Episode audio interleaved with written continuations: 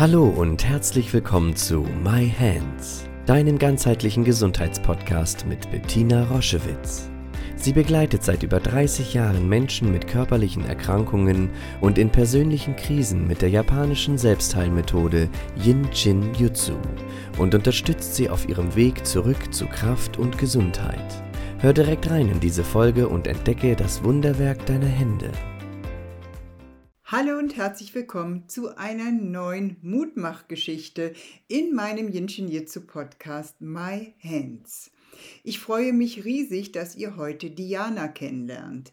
Diana, die mit starken Rückenschmerzen und einer Diagnose Morbus Bechterew zum Jinshin Jitsu kam und ich bin sehr dankbar über dieses wundervolle Gespräch, was ich mit ihr führen konnte. Und ich freue mich, dass du sie kennenlernst und sie uns mitnimmt in ihr Leben, wie es jetzt aussieht, wie sie zum Jinshin Jitsu kam und wie sich ihr Leben dadurch verändert hat. Viel Spaß bei dieser wundervollen Folge.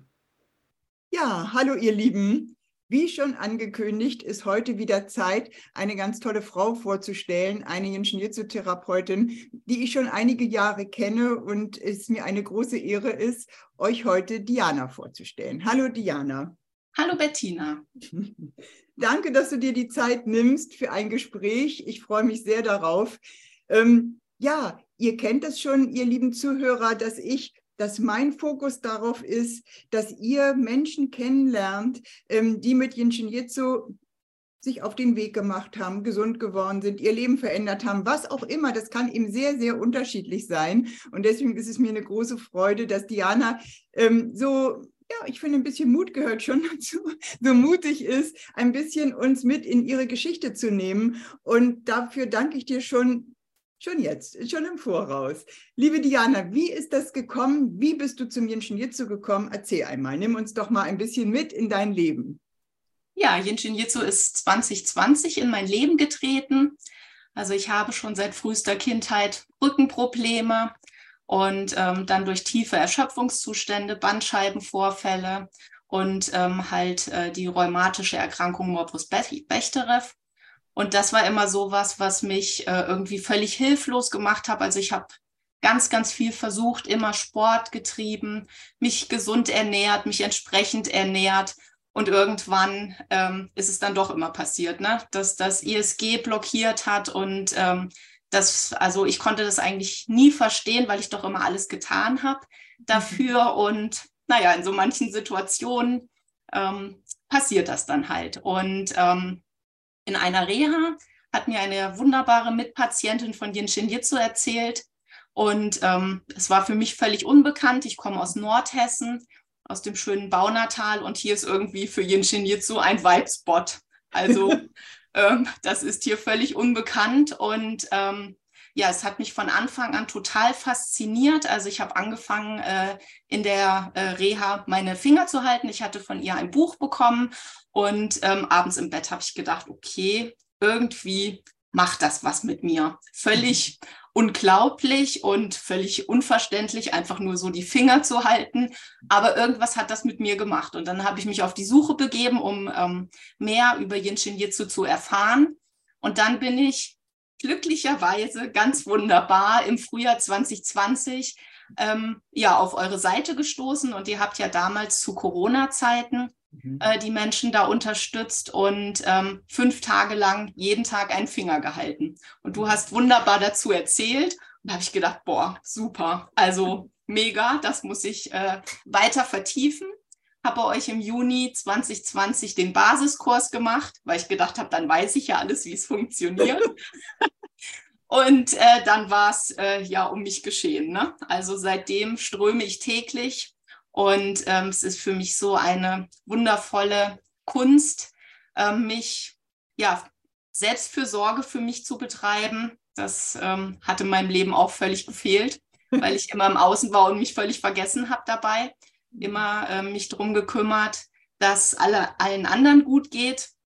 Aber ich habe mich dabei ein bisschen vergessen. Und Yinshin Jitsu also bringt mir Stabilität und ähm, ja, es ist einfach nur wundervoll und ähm, auch so einfach, was man überhaupt nicht glaubt. Und ähm, deswegen ist das auch ein Herzenswunsch von mir, wirklich äh, das in die Welt zu tragen. Also jeder im Freundesbekanntenkreis, meine Familie, ähm, bekommt immer einen Fingertipp bei Zipperlein. Und ähm, es gibt da so ganz tolle Resonanzen. Und ähm, ja, das also macht mich so glücklich und zufrieden. Und ähm, also berührt mich sehr und äh, ja, es ist einfach nur ganz, ganz wundervoll. Also das, das hört sich ja an wie so eine, so eine äh, Hollywood-Story irgendwie, dass man es fast gar nicht glauben kann. Ja. Aber es ist eben so und deswegen ist mir das so wichtig, in diesem Podcast irgendwie viele Menschen zu Wort kommen zu lassen, die das wirklich erlebt haben ich kann ja als Hinshin Jitsu Lehrerin die tollsten Sachen erzählen. Das ist auch immer für viele sehr interessant. Aber ähm, wenn, wenn wir eben wirklich auf Augenhöhe miteinander sprechen und uns über unsere Erfahrungen austauschen, das heißt, dieses das Strömen hatte auch direkt einen Einfluss auf deine Rückensituation und auf deinen Maurus Bechterew.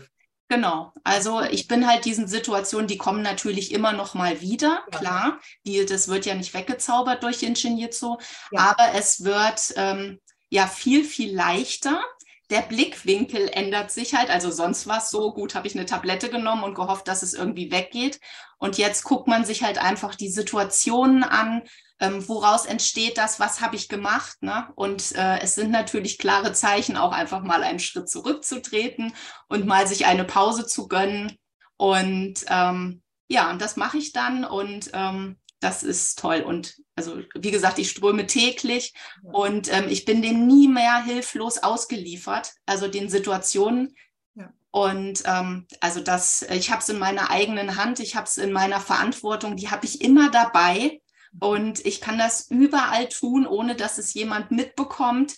Ja. Und ähm, ja, das äh, finde ich so bereichernd. Das heißt, es hat eine körperliche ähm, Reaktion, es hat aber auch diese Eigenverantwortlichkeit, das ist auch diese Zusammenhänge auf einmal erkennen. Nicht, dass man früher gedacht hat, wieso kriege ich das jetzt? Ja.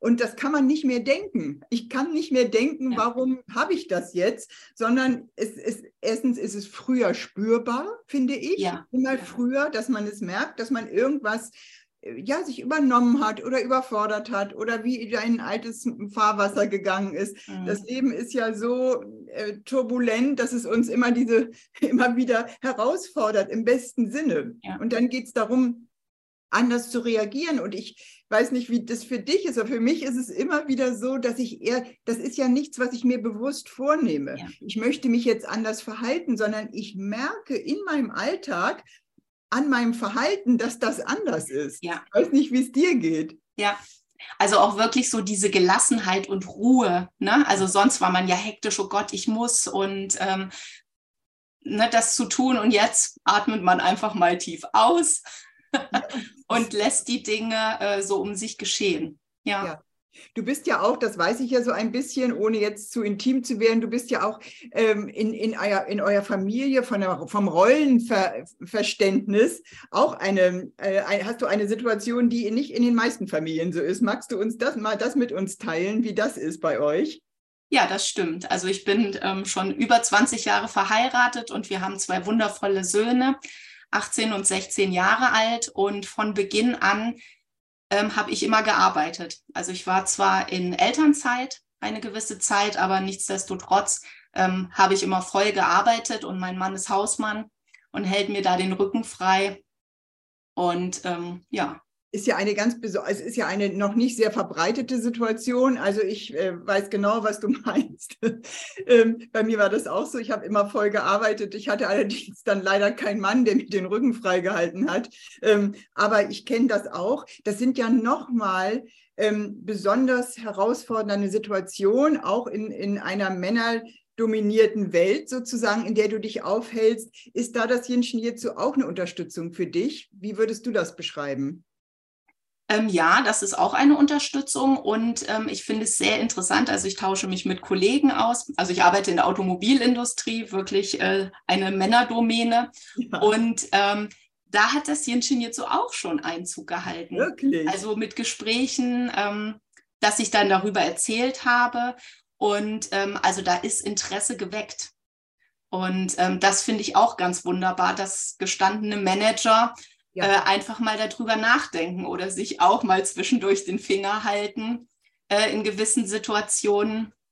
Und das finde ich ja großartig. Ja, genau. und es kommt eben immer übers eigene Erleben. Mhm. Ja, wenn du jetzt dahin gehst, also ich weiß das, ich bin hier, werde ja oft irgendwie eingeladen, auch in große Firmen. Ich bin hier in Hamburg in, äh, bei Bayersdorf in die, in die Burnout-Prävention äh, zu den Managern eingeladen worden. Und es resoniert nur dann, wenn die Menschen spüren, dass das, worüber du redest, etwas ist, was du erlebst dann sind Tür und Tor geöffnet. Ja, dann funktioniert das. Dann ist es eben nicht, ich mit dem Zeigefinger, du, äh, wenn du nicht in Burnout rutschen willst, da habe ich eine gute Methode für dich. Das ist eben mit Yin zu anders, weil du das in dir für eine Veränderung und Stabilität gesorgt hast, kannst du aus diesem Bewusstsein eben darüber sprechen und dann kommt es eben auf einer anderen Ebene an. Ja. ja. Großartig. Und du bist ja auch ähm, jemanden, der, also wo das Jinshin Jitsu jetzt in deiner Familie auch offen angenommen wird. Vielleicht magst du uns das noch ein bisschen erzählen. Das ist ja oftmals ein Problem, dass das andere Familienmitglieder ängstigt und die gar nichts damit anfangen können und dass dann einer im Familienverbund das alles tragen muss. Wie ist es bei dir? Es ist ja anders. Genau, das ist anders. Also mein Mann, der ist jetzt nicht wirklich begeistert, der strömt sich nicht selber, aber äh, also er lässt sich strömen von mir, das finde ich ganz wunderbar. Ja. Und ähm, die Kinder, das ist zweigeteilt, der Große, naja, macht es also, glaube ich, heimlich. Das sieht man ab und zu mal.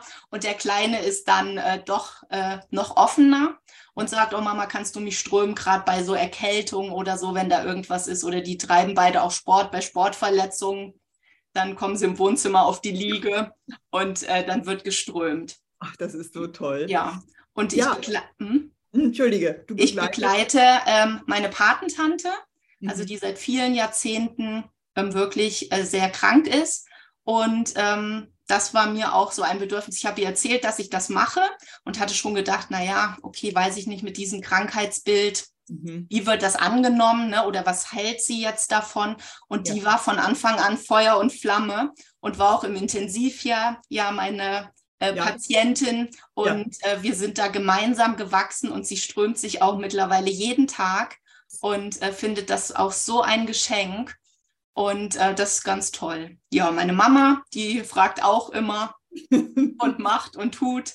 Ja, das heißt, es ist einmal, dass du begleitest, aber auch ganz, ganz offen bist, eben Selbsthilfe rauszugeben, weil, weil du ja. das eben auch gemerkt hast, nur behandeln ähm, äh, bringt, äh, bringt ein bisschen was natürlich, aber die Kombination ist es eben, ne, Selbsthilfe und ab ja. und zu sich auch behandeln lassen. Aber du hast eben das Wort ähm, Intensivjahr und Jahrespatient ist dir so rausgerutscht. Was ist denn passiert? Also du, wir haben uns kennengelernt, du hast bei uns die Kurse gemacht, du warst Feuer und Flamme, aber du bist ja voll berufstätig und hast eben äh, ja sonst auch noch das ein oder andere zu tun. Was hat dich denn bloß geritten, dann noch eine Ausbildung bei uns zu machen? Wie ist denn das passiert? Ja, das war einfach die Faszination. Immer tiefer, immer ähm, weiter dort äh, dieses zu studieren, weil man kommt ja beim Yimshin jetzt so vom Hundertsten ins Tausendste. Also wenn man irgendwann mal merkt, okay, jetzt habe ich alles, äh, dann gibt es ja dann wieder andere Themen, die man intensiver studieren kann. Ja, und äh, ich sag mal, die Menschen, die ich da kennengelernt habe, wir haben ja so eine aktive Praxisgruppe, die sich alle sechs Wochen dann auch trifft. Und ähm, also das ist so ein toller Austausch untereinander und wirklich so über Deutschlands Grenzen auch hinaus. Ja. Und ähm, also das finde ich ganz, ganz wunderbar. Und dann hatte sich halt auch so die Idee entwickelt, Mensch, vielleicht könnte ich das auch wirklich irgendwie so als zweites Standbein ja. aufbauen. Ja. Und ähm, ja, also ich überstürze da nichts. Ich gucke einfach, wie sich das so entwickelt, wie die Resonanz ist. Und wie gesagt, Nordhessen ist ja hier ein White Spot. Und ähm, das finde ich ganz wichtig, dass es hier auch eine Anlaufstelle für Interessierte gibt. Unbedingt. Und ähm, ja, gucken wir, wie sich das entwickelt und ich freue mich einfach drauf das ist ja mit dieser Ausbildung auch immer so. Ich habe jetzt ja ähm, gerade ein Webinar wieder gegeben und ganz viele fragen, ja, und ich möchte, möchte das auch noch in, ich mache schon sieben oder acht verschiedene ja. Sachen und ich, ich könnte mir vorstellen, dass ich das auch noch hinzunehme und wieso dauert das so lange und kann man das nicht im Crashkurs machen und wie viele Zertifikate bekomme ich dafür und so weiter. Und ich glaube, oder ich bin mir sicher, ich bin ja jetzt schon ein paar Jahrzehnte dabei, das Jinshin Jitsu kann man nicht im Crashkurs lernen. Das fängt mit dieser Selbstfürsorge, Zeit nehmen, sich selbst strömen, vielleicht ein, das erste Jahr, dann das zweite Jahr die Kurse machen, dann im dritten Jahr vielleicht eine Ausbildung. Und du siehst ja, wir haben die Ausbildung zusammen gemacht und sind jetzt noch zwei Jahre weitergegangen. Ja. Und ähm, ich bin im Moment dabei, was zu entwickeln, was darüber auch noch hinausgeht, weil wir verändern uns miteinander, wir wachsen miteinander ja. mit jedem Ausbildungsjahr ähm, darf ich das Jinshin Jitsu auch als die, die unterrichtet, immer tiefer verstehen. Und es kommen durch eure tollen Fragen und Anmerkungen immer wieder werde ich angehalten, ähm, weiterzugehen und tiefer einzusteigen in die Materie. Und das ist dieses Miteinander wachsen und ähm, dieses dafür muss natürlich das Angebot sein, dass man sich überhaupt kennenlernt. Und das, was bei euch da entstanden ist, ist ja praktisch eine, eine neue Jinshin Jitsu-Familie. So kann man es ja. doch fast sagen, oder? Ja, auf jeden Fall. Also da steht einer wirklich für den anderen ein und auch selbst, also es gibt ein äh, Thema, ne, ein Projekt und äh, dazu ganz, ganz viele Ideen. Und wie ihr auch immer gesagt habt, dieses Buffet, ne, es gibt halt nicht einen Strom oder einen Griff für ein Thema, weil wir Menschen alle ganz unterschiedlich sind und jeder seine eigene Geschichte hat und äh, vielleicht irgendwo eine andere Abbiegung genommen hat als der andere. Ne? Aber viele Wege führen nach Rom und ähm, das ist ganz toll. Man hat so wirklich einen, einen ganz breit gefächerten Blick, den man entwickelt, dass man von unterschiedlichen Seiten sich das Thema angucken kann und ähm, das ist toll. Also mal, das und sowas, man sagt ja lehrbuchmäßig im Jinshin Jitsu, wenn du eben deine Taillenebene mit dem Energiestoß 14 geöffnet hast, dann ist äh, äh, Konkurrenzdenken passé. Aber ich empfinde es wirklich, also ich bin ja nicht so, äh, ich bin ja praktisch die, ich bin ja nicht in eurer Gruppe mit dabei, weil ich bin ja die Lehrerin. Aber ich habe nicht das Gefühl, dass da Konkurrenz und Neid herrscht. Wie ist das? Nein, also überhaupt nicht. Das ist wirklich ein ganz, ganz nettes Miteinander und ähm, also ich sage mal, es gibt auch eine Vermittlung von ähm, Patienten, Klienten, wo man sagt, Mensch, ich habe hier jemanden, der ist irgendwo in deiner Nähe. Ja. Ich äh, bin da nicht so nah dran und ähm, können wir denn da mal den Kontakt herstellen? Und äh, also das ist wirklich ein ganz, ganz tolles Miteinander, eine große Familie, jeder äh, unterstützt den anderen. Also das ist wirklich, äh, habe ich so noch nie erlebt. Das äh, muss ich dir auch sagen. Soll, äh, weil ich sag mal so, im Berufsleben ist ja doch, ne? Äh, ja. Ellbogen raus und ähm, äh, meins. Ja. Und das, äh, also kann ich überhaupt nicht sagen bei uns. Das ist ganz, ganz toll. Und weißt du, Diana, das ist, ohne dass ich mich da jetzt loben will, aber aus meiner Not heraus. Weil als ich anfing, war ich so lonely. Ich brannte für Jinshin Jitsu, aber meine ersten Kurse waren in Madrid und in äh, Berlin, glaube ich, die ersten beiden und äh, dann ja in den USA und es war ja noch so wenig verbreitet. Es gab keine, keine Verbindung übers mhm. Internet vor, vor 35 Jahren. Ähm, das heißt, ich war, ich brannte für Jinshin Jitsu, aber ich hatte keine ich hatte keinen Verbund. Es gab niemand. Und die Hierarchie im Jinshin Jitsu gibt es sehr wohl. Äh, da war gar kein Interesse, dass ich als Neuling jetzt irgendwie mitwachsen konnte. Das war gar nicht von Interesse. Und das hat mich so geschmerzt, äh, weil ich gemerkt habe, es muss diesen, da, wirklich da mal ein Muss, es muss da einen anderen Weg gehen, geben. Und ähm, dann war mir klar, ich möchte das aufbauen. Und das war von Anfang an so, dass ich eben im Team gearbeitet habe, auch in meiner Praxis. Ich habe sofort andere, die bei mir die Kurse gemacht haben, wenn die Chemie stimmte, damit reingenommen. Wir haben uns sofort unterstützt und zusammen. Und so ist es in den Kursen, in, den, in der Community, im Austausch. Das ist eben alleine und ich kenne sehr viele Therapeuten, die dann eben zusammenklappen und dann zu mir kommen in ihrer Not, weil sie das alleine nicht mehr mhm. tragen können. Und dafür muss man nicht nur Therapeutin sein, das ist ja manchmal auch ähm, in der Familie, dass man sich irgendwie wie, ein, wie alleine fühlt. Und dann einen Austausch zu haben und zu wissen, da sind Menschen, die empfinden wie ich. Und ja. ähm, da kann ich mich immer hinwenden und ich bin eben keine Zumutung und weil ich es so speziell empfinde, nur weil ich in meinem Umfeld da keine Resonanz finde, gibt es sehr, sehr viele, die das genauso sehen. Und das macht mich so glücklich, wenn du das beschreibst, weil das ist ein bisschen so Ernte einfahren für mich auch, weil ähm, das war in den Anfängen, äh, wurde ich dafür auch nicht sehr unterstützt. Da gab es eben auch viel Konkurrenz, dass die Leute gesagt haben, Bettina, behalt doch dein Wissen für dich, warum gibst du das so in die Welt, warum bist du so interessiert an Gleichheit, nun, ähm, ne?